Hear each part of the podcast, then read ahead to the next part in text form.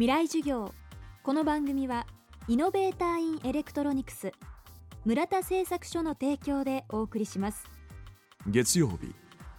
チャプター未来授業。月曜から木曜のこの時間ラジオを教壇にして開かれる未来のための公開授業です。今週の講師は教育者影山秀夫さんです。小学校教師時代に反復練習と規則正しい生活習慣によって基礎学力の向上を目指す影山メソッドを確立。そろばん指導からコンピューターの活用まであらゆる教育法を取り入れて子どもたちの学力向上を実現しています。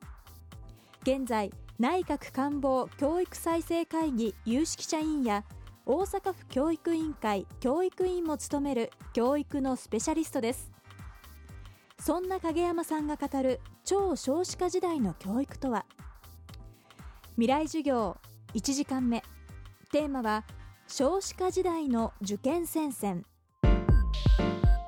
えっとですね二極文化が進んでるっていうふうに聞いてますね。あの非常にこう力が問われる時代になってきましたので、えー、そういうその力を問う受験というものが、えー、まあ再びこう復活をしてきてですね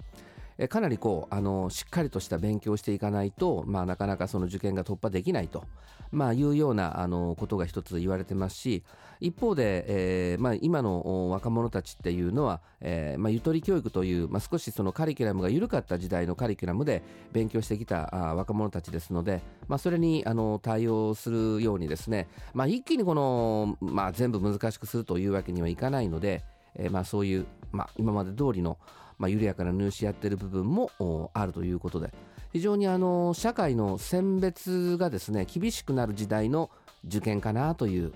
まあ、そんなふうに私見てますね。受験が変わることで教育の現場はどのような影響が出ているのか。そうですね。表面的にあの試験でいい点を取るというだけではなくって実際にその社会に出ていった時にしっかり働くことができるまあ、そういう力をですね、えー、求めているというそういう感じですよねですからこう社会へ出た時のことを想定して、えー、学習もさせますし、えー、受験の方もですねそういうことを意識したその問題っていうように変わってきてると思うんですよね。まあ、一般的にはその学力から実力の時代へと、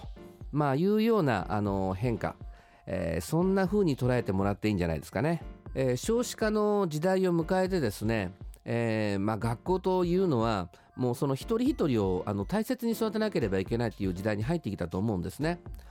まあ、そういう点で日本っていうのはあの一学級45人とか40人とかもう本当にこうもうバーッと網かけてガーッと引っ張るようなね、えー、指導をやってきましたからやはりこう30人学級とかもうもう要望される時代ですのでねやっぱり一人一人の子供をきちんとその個性を見つけて、えー、伸ばし強くするっていう、まあ、そういうことが求められるようになってきてるとは思います。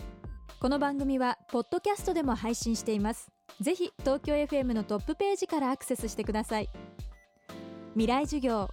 明日も教育者影山秀夫さんによる講義をお届けします。私村田から売り出し中の電子部品コンデンサです。スリーサイズは？横幅0.4ミリ奥行き0.2ミリ薄さ0.2ミリ。小さいですね。これ小さす小さい電子部品作っています村田製作所。未来授業。この番組はイノベーターインエレクトロニクス村田製作所の提供でお送りしました。